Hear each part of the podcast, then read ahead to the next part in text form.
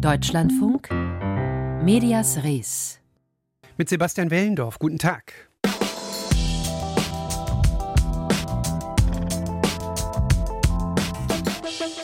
Was wir Normalsterbliche über Promis wissen, wie wir sie sehen und bewerten, das wurde jahrzehntelang gesteuert von den großen Leitmedien, von Zeitungen, Magazinen und dem Fernsehen. Sie waren die Gatekeeper unserer Promi-Weltwahrnehmung, aber mit Instagram, mit TikTok und Twitter ist diese Schaltstelle obsolet geworden. Stars stellen selbst Öffentlichkeit her, um ihr Image zu formen. Das ist problematisch für Medienschaffende die zum Beispiel keine Verwendung mehr für ihre langen Paparazzi-Objektive haben. Aber wie ist es für die Promis? Schaffen Sie es, das von Ihnen gewünschte Image auch in der Öffentlichkeit herzustellen und wie verdienen Sie damit Geld? Das ist ein Thema, um das wir uns heute kümmern in Medias Res. Aber zunächst schauen wir in ein paar Länder, wo kritischer Journalismus längst weit mehr als gefährdet ist. Wir beginnen im Iran. Wo die Behörden auch Medienschaffende gnadenlos verfolgen. Heute etwa wurde die bekannte Journalistin Nassim Sultan Beji am Flughafen festgenommen. Bislang sind im Rahmen der Proteste schon über 80 Kolleginnen und Kollegen verhaftet worden. Dieses Vorgehen ist nicht neu. Der Iran belegt schon lange einen der letzten Plätze im Ranking der Pressefreiheit, aber seitdem die Menschen gegen das Herrschaftssystem auf die Straße gehen, hat sich das Vorgehen auch gegen Medienschaffende drastisch verschärft. Gleichzeitig wird aber nun das Budget für den staatlichen Rundfunk IRIB enorm angehoben, um umgerechnet rund 180 Millionen Euro. Das sind mehr als 50 Prozent. Karin Senz ist Korrespondentin in Istanbul und verfolgt dieses Thema für uns. Frau Senz, ordnen Sie doch bitte zunächst für uns nochmal die Rolle von IRIB ein. Also ich glaube, man muss erstmal auf dieses Gebäude gucken. Das ist praktisch wie eine Militärbasis bewacht, ist im Norden von Teheran und der Chef von IRIB, der wird also persönlich vom obersten Führer Khamenei für insgesamt fünf Jahre ernannt. Ähm, und da macht man danach dann durchaus auch mal gerne noch mal Karriere. Beispielsweise Ali Ladijani, der wurde danach Parlamentssprecher und ist später übrigens auch als Präsidentschaftskandidat angetreten. Die Mitarbeiter, und das schließt jetzt ein vom Boten oder demjenigen, der einem den Tee bringt, was im Iran große Tradition hat, bis hin natürlich zu den Reportern und Moderatoren. Die werden alle vom Geheimdienst gecheckt. Da gibt es also extra Screening-Komitees. Und es gibt auch einen sechsköpfigen Rat beispielsweise bei ERIB, der eigentlich das Programm überwachen soll. Könnte man jetzt sagen, wie der Rundfunkrat in Deutschland. Allerdings ist es dann im Iran doch eher so, sagen zumindest Beobachter, dass sie eigentlich die Programminhalte bestimmen, sie regelrecht diktieren. Und es gibt im Iran keine private Konkurrenz. Ich hatte die Budgeterhöhung äh, angesprochen. Ordnen Sie das für uns ein. Was bedeutet das? Ja, klingt erstmal viel, aber wir müssen wissen, dass wir im Iran natürlich auch eine immens hohe Inflation haben und diese 50 Prozent eigentlich nahezu fast nur die Inflation ausgleichen. Und trotzdem ist es wichtig ähm, und eine Stärkung eigentlich von IRIB, beziehungsweise zumindest versucht man so die starke Position dieses Senders zu erhalten und auch dafür zu sorgen, dass er nicht weiter unter Druck kommt. IRIB ist ja praktisch vom Ausland auch schon ähm, mehrmals sanktioniert worden. Zum einen Mal von den EU-Außenministern Mitte Dezember, vorher schon von den USA. Das bedeutet, dass sechs führende Beschäftigte beispielsweise von den USA und ähm, dann eben später auch von der EU Einreiseverbote bekommen haben. Deren Vermögen wurde eingefroren. Und warum? Die EU hat gesagt, weil sie einfach ein Sprachrohr für die gewaltsame Reaktion auf die jüngsten Proteste sind. Ja, Sie sprechen das äh, Sprachrohr an, sowohl nach innen, äh, aber möglicherweise auch international nach außen, zumindest was die Wahrnehmung betrifft. Welche Rolle spielt IRIB denn da im Hinblick auf die Proteste? Also mir ist da ein Begriff ähm, untergekommen, den ich also ich, ich sage Ihnen mal wertfrei, ein Verhörjournalist. So eine Position gibt es offensichtlich bei IRIB. Und zwar bedeutet das, dass eben diese erzwungenen Geständnisse, von denen ja auch vor allem Menschenrechtsorganisationen immer wieder sprechen, ähm, teilweise von denen, die auch äh, die Verhöre durchführen, dann on air gebracht werden. Also so ein erzwungenes Geständnis läuft praktisch wie eine Art Dokumentarfilm. Man sieht da verschiedene Schnipsel, wie einer beispielsweise im Auto transportiert wird und dann später eben vor der laufenden Kamera gesteht. Ähm, es ist also wirklich ein ganz wichtiges Element mit Blick auf diese Proteste. Ähm, und ähm, ja, man kann eigentlich sagen, IRIB ist eine Medienabteilung der Revolutionsgarden. Zumindest ordnen es viele Beobachter im Iran auch so ein.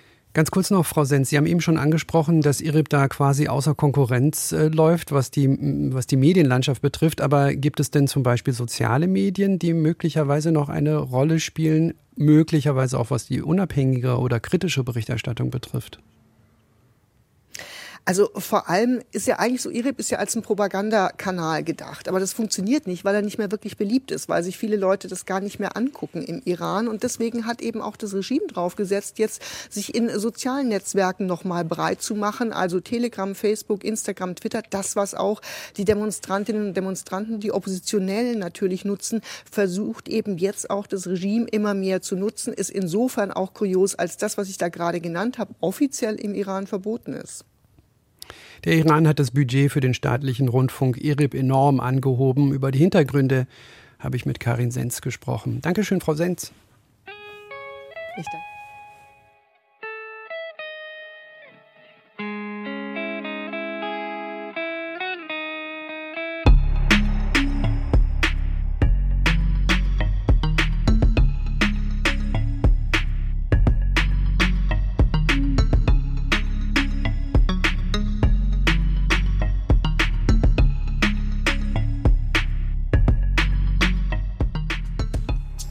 Wir bleiben beim Thema Berichterstattung in und über repressive und faktisch autokratische Regime. Russland und Belarus sind da zwei Länder, wo kritischer Journalismus systematisch unterdrückt wird. Und das längst nicht erst seit dem russischen Angriffskrieg auf die Ukraine. Wir schauen zurück ins Jahr 2020 auf die Massenproteste in Belarus gegen die Behörden und gegen Präsident Lukaschenko und auf die damalige Rolle des Nachrichtenportals Tutbay, dessen Mitarbeiterinnen nun in Minsk vor Gericht stehen. Kollegin Christina Nagel beobachtet das Ganze für uns. Frau Nagel, was wird den Journalistinnen und Journalisten nun vorgeworfen und was droht ihnen? Ihnen drohen mehrjährige Haftstrafen, die genau zu verifizieren ist gar nicht so einfach, denn inzwischen haben sich da so eine ganze Reihe an Anklagepunkten äh, zusammengestellt, angefangen bei angeblicher Steuerhinterziehung bis, und das wiegt eben weit schwerer, Aufstachelung zu Hass und Zwietracht und die Verbreitung von Aufrufen, durch die die nationale Sicherheit von Belarus gefährdet worden sein. Das zeigt eben, was da an Geschützen aufgefahren wird, um einfach kritischen Journalismus wirklich komplett zu zerstören. Schauen wir ein bisschen auf die Hintergründe des äh, Medienportals der Seite Tut bei. Welche Rolle bzw. welche Bedeutung äh, hatte dieses Portal in Bezug auf die Proteste in Belarus? Also es ist ein Nachrichtenportal gewesen, das immer schon auch vor diesen Protesten politisch sehr kritisch berichtet hat über das Regime von Machthaber Lukaschenko. Und deshalb war dieses Blatt beziehungsweise diese Seite auch schon immer dem System ein Dorn im Auge. Das hat sich dann nochmal potenziert und ist nochmal größer geworden in dem Moment, als es eben um diese umstrittene international nicht anerkannte Präsidentschaftswahl von 2020 und die Massenproteste in der Folge gegangen ist. Es war eben eines der wenigen großen unabhängigen Medien, die noch berichtet haben. Entsprechend war eben auch die Lage und die Sachen, über die sie berichtet haben. Also sie haben berichtet über Polizeigewalt, über Repressionen gegen Andersdenkende, über das Vorgehen gegen Regimekritiker, über die Lage in den Gefängnissen. Und das war nicht nur im Inland sehr genutzt, sondern das ist zunehmend auch eine Quelle gewesen, auf äh, die wir auch zurückgreifen mussten, weil wir ab irgendeinem Zeitpunkt gar keine Arbeitserlaubnis mehr in Belarus bekommen haben. Wir konnten also nicht mehr vor Ort berichten und waren darauf angewiesen, dass es eben noch Journalisten vor Ort gibt, die eben auf die kritischen Punkte geguckt haben. Und das haben die Kolleginnen und Kollegen von Tutbay immer weiter gemacht, obwohl sie selbst da schon sehr unter Druck standen, schon Festnahmen hinter sich hatten für etwas, was sie eigentlich nur gemacht haben, weil sie ihren Job gemacht haben. Ja, Sie sprechen es an. Viele von Ihnen waren äh, inhaftiert und stehen eben nun vor Gericht. Schauen, äh, schauen wir auf den jetzigen Stand. Gibt es denn da, was den Prozess äh, betrifft, Kritik ähm, am Vorgehen der Behörden? Es gibt natürlich, äh, egal wie, Kritik schon allein an diesen Anklagepunkten, die da erhoben werden. Es wird auch natürlich kritisiert, dass dieser Prozess hinter verschlossenen Türen stattfindet und man so gar nicht mitbekommt, was eben da alles auch ähm, begründet wird oder wie es begründet wird. Auf der anderen Seite spielt das wiederum auch keine Rolle, weil jeder weiß, dass am Ende ganz klar eine Verurteilung stehen wird. Das zeigen die Statistiken. Und da geht es eben gar nicht darum, um Recht zu bekommen oder Recht zu haben, sondern es geht zum einen darum, abzustrecken und es geht zum anderen, da sind sich auch politische Beobachter aus Belarus sehr äh, einig, dass es eben auch darum geht, ein Stück weit Rache zu üben an denen, die es eben gewagt haben, am System, an Lukaschenko selbst Kritik zu üben und diese eben auch nach außen, nach außerhalb des Landes zu tragen. Aber, wenn ich es richtig verstehe, ist Tutbei nicht ganz verstummt, denn es gibt einen, so eine Art Nachfolgersender, der aus dem Exil Bericht erstattet.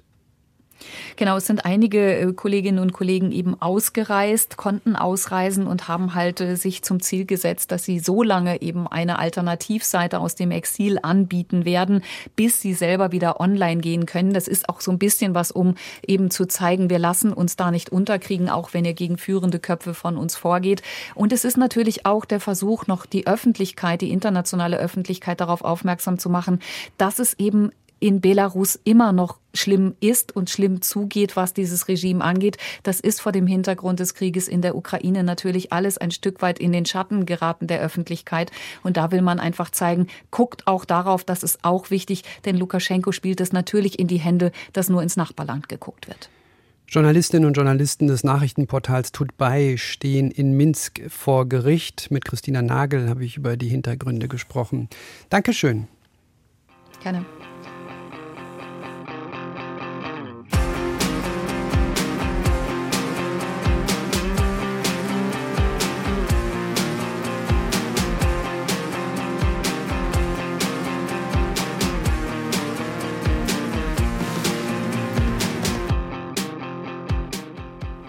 Jahrzehntelang war der Zeitungsmarkt in Sachsen-Anhalt zweigeteilt. In Magdeburg die Volksstimme vom Bauer Verlag, in Halle die Mitteldeutsche Zeitung aus dem Hause Dumont.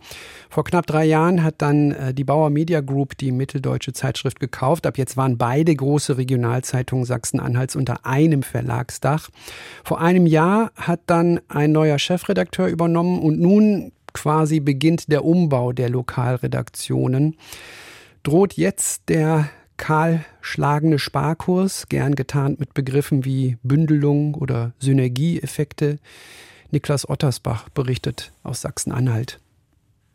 Noch heute verläuft eine Grenze durch Sachsen-Anhalt. Keine Mauer zwischen Ost und West, eher eine unsichtbare Grenze zwischen Nord und Süd. Es geht um die ehemaligen DDR-Bezirke Magdeburg im Norden und Halle im Süden. Und so sind auch noch die Verbreitungsgebiete der Volksstimme und der Mitteldeutschen Zeitung, die zu SED-Zeiten Freiheit hieß, wie damals aufgeteilt. Sie berühren sich im Harz, wo in Wernigerode die Volksstimme gelesen wird und im benachbarten Quedlinburg die Lokalausgabe der MZ. Und genau dort baut der Bauer Verlag um, genauer gesagt Marc Rath, Chefredakteur der Mitteldeutschen Zeitung. Was wir jetzt machen, ist, dass wir die gesamte Betrachtung des Harzes schon vornehmen, indem wir auch die Organisation der drei Lokalausgaben, die es gibt, bündeln an einem Desk. Wir werden allerdings äh, und das ist das Entscheidende dabei, äh, die lokale Präsenz weiter stärken. 15 Reporter werden auch weiterhin im Harz unterwegs sein. Volksstimme und MZ-Redakteure teilen sich dann allerdings ein gemeinsames Büro. In Wernigerode werden die jeweiligen Lokalausgaben produziert. Der Chefredakteur der Mitteldeutschen Zeitung betont, eine Übernahme der Inhalte werde es nicht geben. Das ist ja nicht so, dass aus zwei Konkurrenten äh, plötzlich eine gemeinsame Ausgabe wird. Es wird also weiterhin klar erkennbar eine Volksstimme geben und es gibt klar erkennbar eine MZ. Für den Leser bleibt also erstmal alles gleich. Aber die Redakteure unterschreiben zum 1. Februar neue Verträge. Das gilt für die Redaktionsgesellschaft im Harz und im Salzlandkreis, einer weiteren Schnittstelle der Verbreitungsgebiete von MZ und Volksstimme. Chefredakteur Marc Rath sagt, es werde nicht ausgedünnt, sondern ins Personal investiert und nennt als Beispiel eine neu eingestellte Entwicklerin für Lokaljournalismusformate. Mehr Gehalt für jüngere Redakteure bei gleicher Wochenarbeitszeit, ein Ergebnis der Gespräche mit dem Betriebsrat. Allerdings fällt nun die Presseversorgung weg. Die berufsbezogene Altersvorsorge, an denen sich auch die Verlage beteiligen, müssen Redakteure der Mitteldeutschen Zeitung im Harz und im Salzlandkreis nun selbst stemmen. Der Bauer Verlag macht da nicht mehr mit, zum Ärger des Deutschen Journalistenverbandes. Dessen Vorsitzender in Sachsen-Anhalt, Uwe Gajowski, hält das für ein Unding. Das sind 7,5 vom Brutto jeden Monat, die bisher an die Presseversorgung gezahlt wurden nach Tarifvertrag.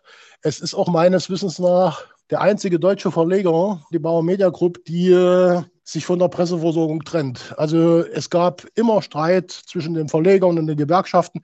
Eines war immer heilig, das war die Presseversorgung. Neben der Bezahlung und der Arbeitszeit steht noch ein weiterer Punkt im Raum, der Uwe Gajowski umtreibt. Die Ausgliederung von Redaktionen in Lokal-GmbHs. Der DJV-Chef in Sachsen-Anhalt befürchtet einen schrittweisen Ausstieg aus den Mitbestimmungsrechten.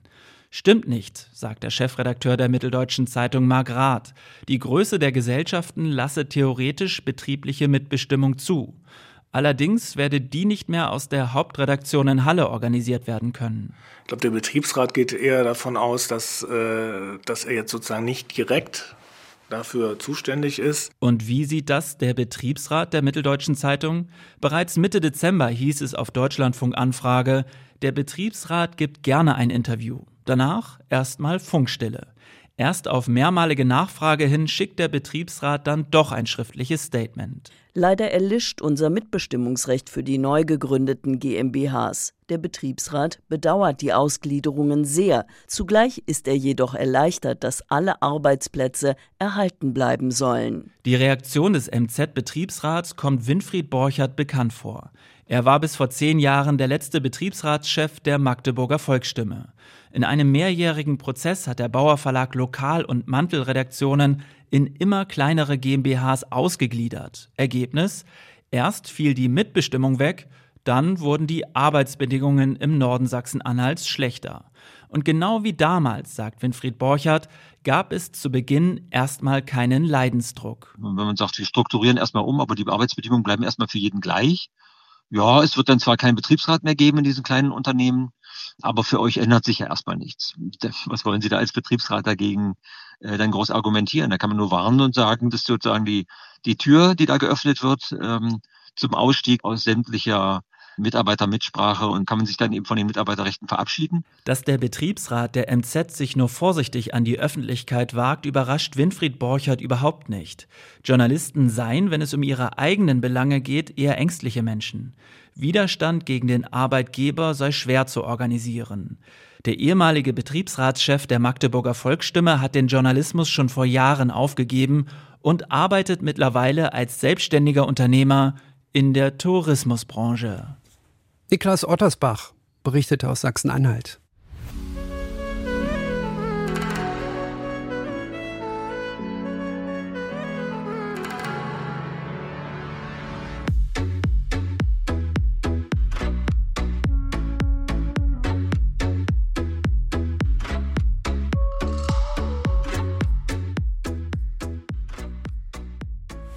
krude Prügeleigeschichten mit dem Bruder, Prahlerei über getötete Taliban. Man fragt sich, hm, werden solch prominente Menschen wie Harry eigentlich nicht ordentlich beraten von medienerfahrenen Agenten? Immerhin ist Harrys Image, da sind sich alle Beobachter einig, mehr als abgerutscht in der britischen Öffentlichkeit, was für seine Biografie vielleicht doch nicht unbedingt verkaufsfördernd ist. Die Image-Selbstformung von Stars ist längst zur Aufgabe ganzer Medienberaterstäbe geworden, denn was früher das lang geplante und später gut redigierbare Interview in einem Magazin war, das ist heute der gleichzeitige Balancierakt auf Instagram, TikTok und Twitter was dann gern mal außer Kontrolle gerät. Und dennoch war es andererseits nie einfacher zur Formung des eigenen Images selbst beizutragen, denn in den sozialen Medien stellt man die Öffentlichkeit ja selbst her. Gelingt das den Promis eigentlich? Imageformung unterm Strich? Katharina Wilm hat nachgeforscht und sie beginnt bei der ehemaligen Queen der Öffentlichkeitsherstellung um ihre Geschichte zu erzählen, zu beichten oder Werbung für sich zu machen, gehen viele Stars und Sternchen zu einer Institution in den USA. Talkshow-Moderatorin Oprah Winfrey. Sie entlockte Radsportler Neil Armstrong schon seine Dopinggeschichte. Did you ever take banned substances to enhance your cycling performance? Yes. Was one of those banned substances EPO? Yes. Auch Sängerin Whitney Houston, Lady Gaga oder Michael Jackson saßen ihr schon gegenüber. Viele Interviews sorgten dafür, dass das Publikum zumindest mehr Empathie für die Stars empfand. Manchmal gingen die Auftritte aber auch schief. Legendär zum Beispiel der Ausraster von Schauspieler Tom Cruise, der auf Oprahs Sofa hopste und erklärte, wie sehr er in seine damalige Freundin Katie Holmes verliebt sei. What has happened to you? Happened to you? Danach sparte sich Tom Cruise solche Interviews eher.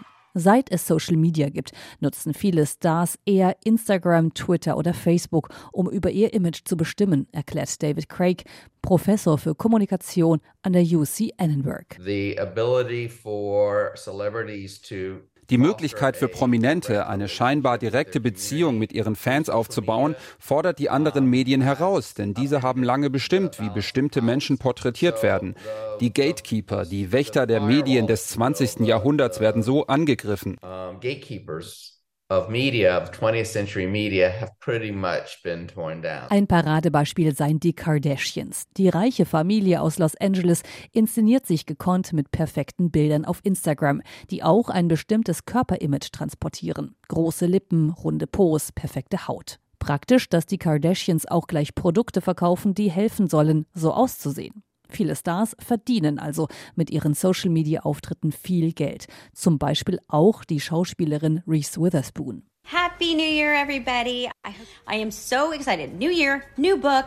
This is the January Reese's Book Club. Witherspoon pflegt auf ihrem Kanal ein bestimmtes Image, strahlend wie der Sonnenschein, nett, adrett und clever. So ähnlich eigentlich wie die Rolle in ihrem größten Filmhit Natürlich Blond. Doch Witherspoon ist nicht nur nett, sondern auch eine der erfolgreichsten, mächtigsten Unternehmerinnen in Hollywood. Reese Witherspoon. Reese Witherspoon hat unglaublich viele Follower aufgebaut, die sich für sie interessieren und ihre Liebe zu Büchern.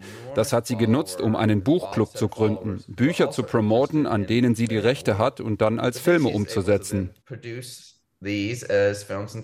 So wie die Kardashians nimmt Witherspoon ihre Follower mit nach Hause, ins Private. Alles wirkt natürlich, doch dahinter steckten Social Media Managers, Social Media Manager, Organisationen, die erfolgreich diese Accounts managen und so tun, als seien sie selbst da nicht involviert, nicht da.